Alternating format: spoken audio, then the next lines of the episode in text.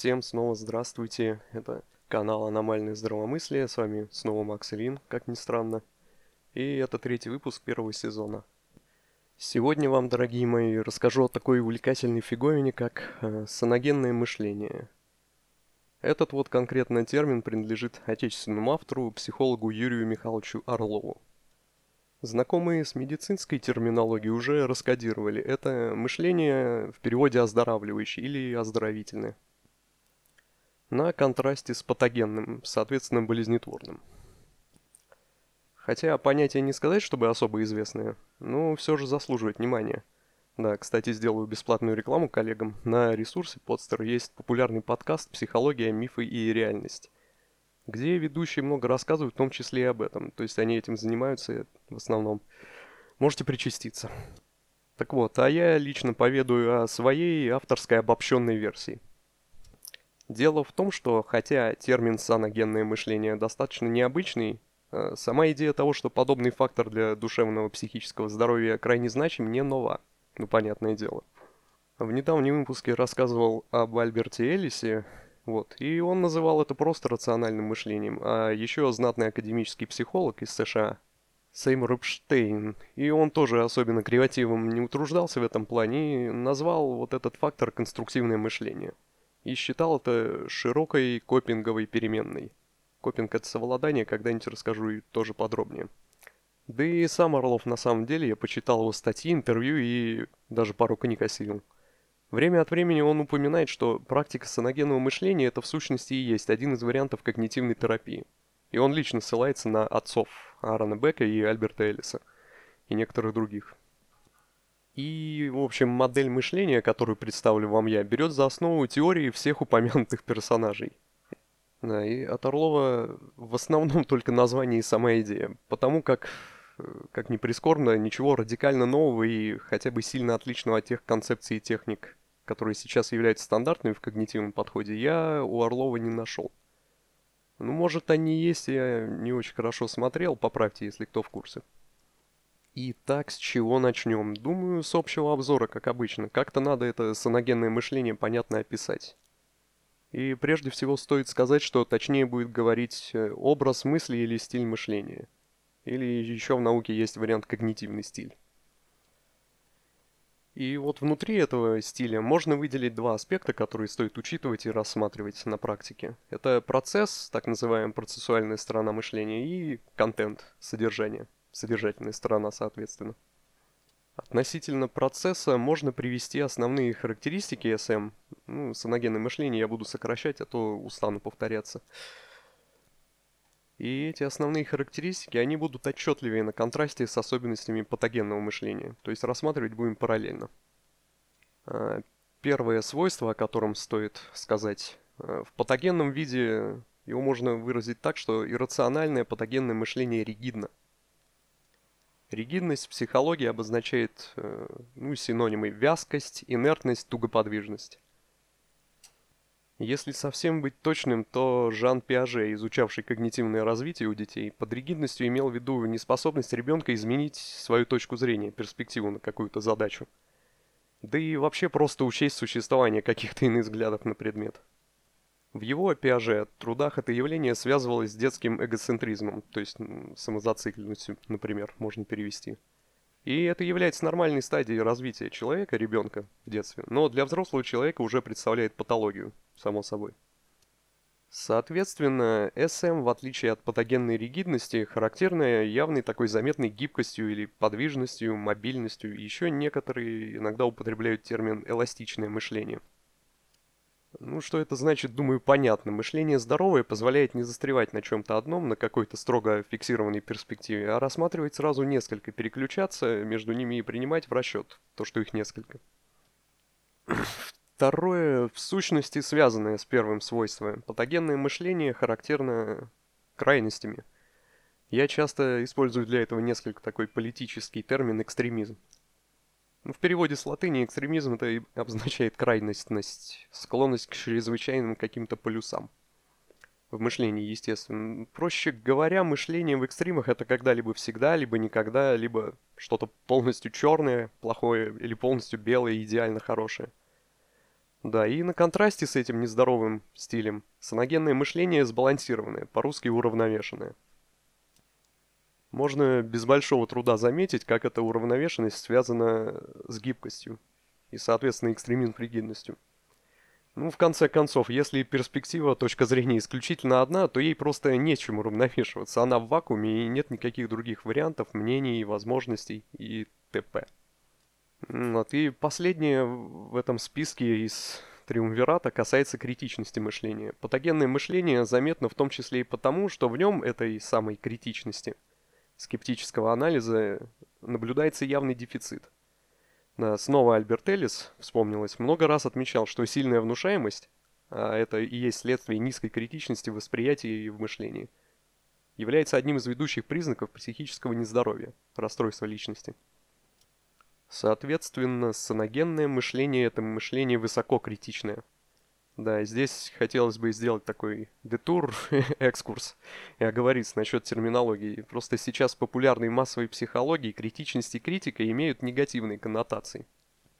Вы, слушатели уважаемые, наверное, видели всякие статьи на эту тему, что как справляться с внутренним критиком, вот это вот все. Это бывает, в принципе, большинство вещей в этом мире могут применяться как конструктивно, то есть использовать, так и деструктивно, принося вред под деструктивной критикой на самом деле имеется в виду такое явление, чаще всего, как обесценивание. То есть отрицание каких-то плюсов и позитивных вещей. Или, по крайней мере, крайне грубая и безапелляционная критика, осуждение такое, хамское.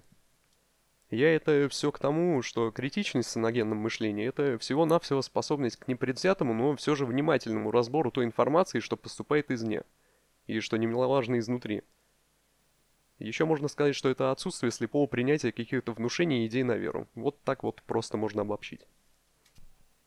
Следующая тема, в которой я хотел бы вспомнить уже упомянутого разок Аарона Бека, одного из основателей когнитивной психотерапии. И тут такое дело, что немногие даже вроде бы из когнитивных самих терапевтов, с которыми я общался, ну, конечно, в курсе, что Бек уже в своих ранних работах описывал когнитивные искажения как он их назвал, не просто вываливая список, а системно. Бек обнаружил, что процесс мышления довольно аналогичен статистической обработке данных, например, которые используются в современной науке. Соответственно, это можно делать корректно и некорректно. А на этой основе можно приписать еще одно свойство саногенному мышлению – корректность, и сейчас детализирую, в чем она состоит. Патогенное мышление, соответственно, некорректное, искаженное. По сути, корректное мышление – это просто логичное мышление. Логика, как кто-то еще помнит, может быть, это и есть наука о законах правильного мышления. Но есть некоторые нюансы. Прежде всего, Бек разделяет когнитивные искажения на два крупных класса, которые соответствуют двум стадиям обработки информации. Первый – это ошибки в отборе данных, второй – ошибки в их интерпретации и истолковании.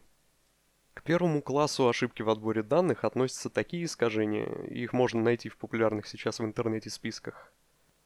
Первая категория первого класса ошибок – это избирательная абстракция по-научному. Еще называют ментальный фильтр или там туннельное видение. Это когда одна или несколько деталей, они выдергиваются из контекста, и все прочие аспекты ситуации, остальные детали, они как бы мысленно отбрасываются и не учитываются. В результате мышление исходит из этих нескольких деталей, которые сами по себе могут быть значимыми, да, важными. Но без учета прочих обстоятельств полная картина оказывается, ну, грубо говоря, неполной, искаженной извращенной. А вторая категория ошибок в этом классе также имеет несколько названий. Ну, самые известные это магнификация и минимизация. Имеется в виду, что в этом случае какие-то выбранные детали преувеличиваются, а другие преуменьшаются по своему значению. И упоминаются обычно несколько частных версий, например, дисквалификация позитива.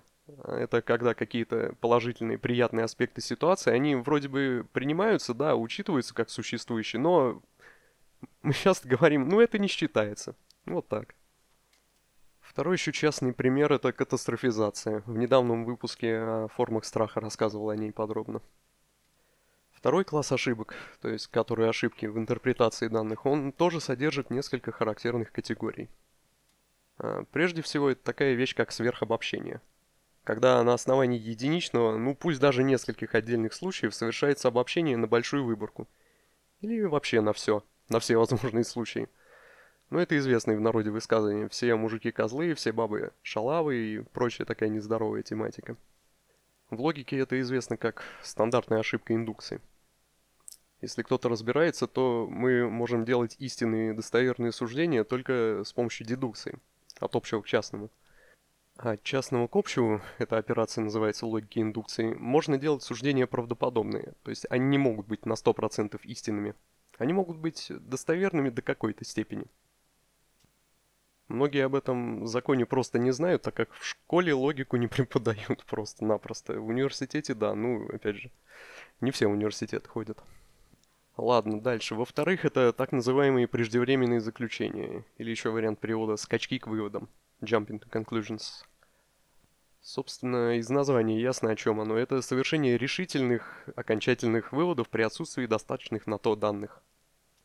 Некоторые авторы связывают это с тем, что в противном случае, то есть если от выводов раньше времени воздерживаться, это создает тревогу неопределенности и дискомфорт и стресс. Хочу заметить, что это так только в случае инфантильной и незрелой личностной организации. Но это отдельная лекция, наверное, тоже как-нибудь потом. Господи, сколько я уже наобещал. И в-третьих, это вещь, которая в психологии называется ложная атрибуция, если перевести неправомерное, неверное приписывание причин. А что это сейчас станет яснее, когда упомяну основные частные виды таких искажений. Например, популярная вещь – персонализация. Это такая мягкая форма бреда отношений. В народе про такую когнитивную ошибку говорят «все к себе примеряет, все на себя там надевает». Ну, то есть речь о том, что какие-то случайно относящиеся к нам лично события мы связываем с собой в той или иной форме. Или еще проще, это из-за меня, это для меня, это про меня и так далее. Но это все тот же эгоцентризм, о котором чуть выше было, заметен невооруженным взглядом. А есть еще более популярная ошибка, не знаю, как ее в литературном русском называют, на латыни называется моноатрибуция. Это приписывание событиям или обстоятельствам одной единственной причины. Не то, что там какая-то главная, ведущая, а просто она одна, других факторов нет. Да, но большинство из нас, по крайней мере на уровне рассудка, понимает то, что в основном все происходящее, оно обусловлено целым комплектом причин. И воздействует не один фактор, а несколько. И в этой категории также, наверное, стоит вспомнить о такой ошибке, как ложное обвинение. Или в психоанализе называют экстернализация. Ну, с этим многие из нас сталкивались, почти все, когда человек по ошибке или же по общей дурости в своих проблемах обвиняет других. За этим может стоять как то, что ну, персонаж реально не видит, как его собственные действия и другие особенности приводят к его же затруднениям. Либо, ну, сознательное и бессознательное желание от ответственности за эти проблемы как-то отгородиться. Это в индивидуальных случаях надо разбирать. А, в общем, про стандартные когнитивные искажения пояснил, думаю. Систематически эти ошибки в мышлении, если их отслеживать и устранять, вполне можно оперативно сформировать у себя корректный аккуратный способ мыслить. И уже только это будет крайне саногенно, то есть оздоровительно как для эмоционального состояния, так и для межличностных отношений, например. Следующее в этой теме стоит вспомнить о том, как Альберт Эллис, снова он, и вообще школа РЭПТ, рациональные мотивы поведенческой терапии, определяют рациональное мышление собственно. Э, в модели РЭПТ рациональность это вполне конкретный, можно сказать еще технический термин. И когда специалисты в рэп говорят, что верование или установка там, ну, кому как удобнее, рациональные, это обозначает всего лишь что? Что это верование А. Реалистичное соответствует наличным фактам и подтверждается эмпирическими свидетельствами и опытом. Б. Верование логичное, то есть указанных выше ошибок в индукции за ним не стоит. Ну или в дедукции, конечно. И В. Конструктивное, полезное или опять же саногенное, помогает по жизни, но не мешает. Что характерно, процедура оспаривания, disputing, в REPT, если ее применять к патогенным установкам, их в каком-то смысле разрушает. Ну, можно сказать, даже буквально. То есть критический анализ устраняет иррациональность, это важно понимать. Тогда как если, и это тоже важно, мы будем оспаривать рациональные идеи, они через это только укрепляются и поддерживаются. Ну, как в известной нецензурной поговорке прям, да. Нас ебуть, а мы крепчаем. И напоследок, насчет саногенного мышления, хотел бы обратиться к психоанализу, к психодинамической теории. Стоит здесь заметить такой момент, на который мало кто сейчас обращает внимание. Но иррациональный центр душевного расстройства поставил не Альберт Эллис, хотя он пропагандировал эту идею очень активно. На самом деле это положение звучало уже у Зигмунда Фрейда все того же – который описал множество иррациональных штук и процессов психики, характерных для больных психоневрозом, как это в то время называлось. Э, так вот, в современном аналитическом жаргоне, впрочем, термин «иррациональный» сам по себе редко употребляется. А чаще используются такие понятия, как инфантильный или регрессивный, последние чаще всего. Э, регрессия – это, понятно, антипрогрессия, то есть откат, отход к ранним стадиям и формам функционирования – ну, в основном это синоним. Психоаналитический синоним рациональности – это регрессия, регрессивность. И так вот, в качестве регрессивных образов мышления психоанализ выделяет три ключевых типа. Первый – это нам уже известное поляризованное черно-белое мышление, которое в психоанализе связывается с такой психзащитой, как расщепление. Ну а если брать шире, то это все можно обобщить под названием категоричное, категорическое мышление – и сюда же тогда относится и сверхобобщение, и стереотипное, квадратно-гнездовое еще называют мышление как таковое. Вторая категория регрессивных образов мыслить – это магическое мышление, конечно же. А, в ядре магического мышления, как это высказал Фрейд, точнее, он тоже кого-то цитировал, я не помню точно кого, находится ошибочное принятие идеальной мысленной связи между предметами и событиями с реальной связью. Иначе говоря, при магическом мышлении характерна вера во всемогущество мыслей. Отличный пример, или, ну, стоит, наверное, сказать, антипример, как не надо, это фильм «Секрет», многим тоже известный. Где вот эта центральная идея, если думать и хотеть, и воображать достаточно сильно, то получишь все, что захочешь от Вселенной, она выражена ярче некуда. Это пропаганда магического мышления, да. Еще одна категория регрессивных представлений, наверное, самая распространенная в популяции, это грандиозность, идея о собственном величии. Прежде всего, конечно, сюда относятся представления о всемогуществе, как правило, бессознательные, и также другие уже ранее упомянутые мной вещи. Личная исключительность, особенность, чувство превосходства и незаменимости в этом мире. Кастанеда это называл чувство собственной важности, обобщая. Да, безусловная ощущение достоинства, всяческих радостей и благ в жизни. В общем, много разного бреда, да. Э, к чему я их описал? К тому, что это все непосредственно касается содержания патогенного мышления. Для оздоровления и мыслей и эмоций необходимо все подобные глупости обнаруживать у себя и вычищать систематически. Сделать это привычкой. Э, в частности, для практического примера могу показать, как оспаривается всемогущество. Да, естественно, что на сознательном уровне большинство из нас ну, не согласится с явно безумной идеей, что все в этом мире зависит от меня. Это такая немного завуалированная формулировка идеи, что я самый главный контролирующий и управляющий этой вселенной.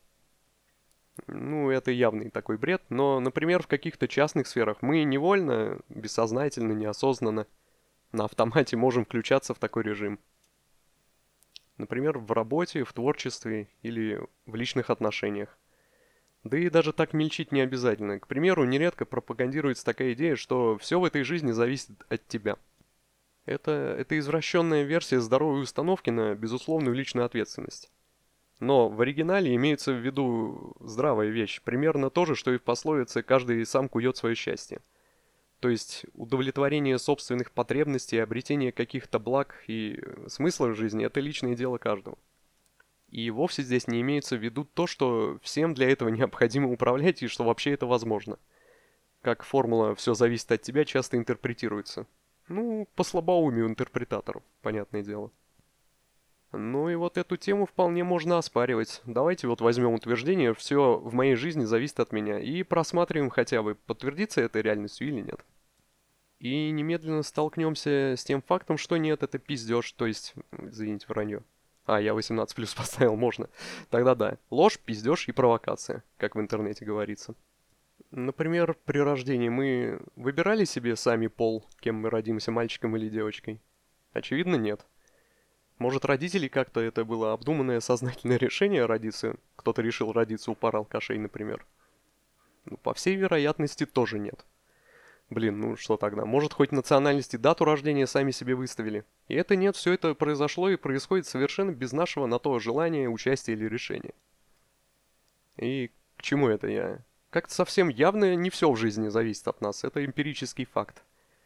Да, я рекомендую в таком духе заняться самоанализом и при удобном случае потестировать себя критически на какое-нибудь запрятанное всемогущее верование. Поверьте, эффект незабываемый. Это терапия. Это рациональная терапия как таковая. А за сим завершу сеанс словоблудия, наверное. В который раз мягко намекну, что если не хотите пропустить следующие выпуски, подписывайтесь на этот канал «Аномальное здравомыслие» на ютубе и кто желает на podster.fm тоже. С вами был всегда ваш Макс Ильин. До скорых. thank you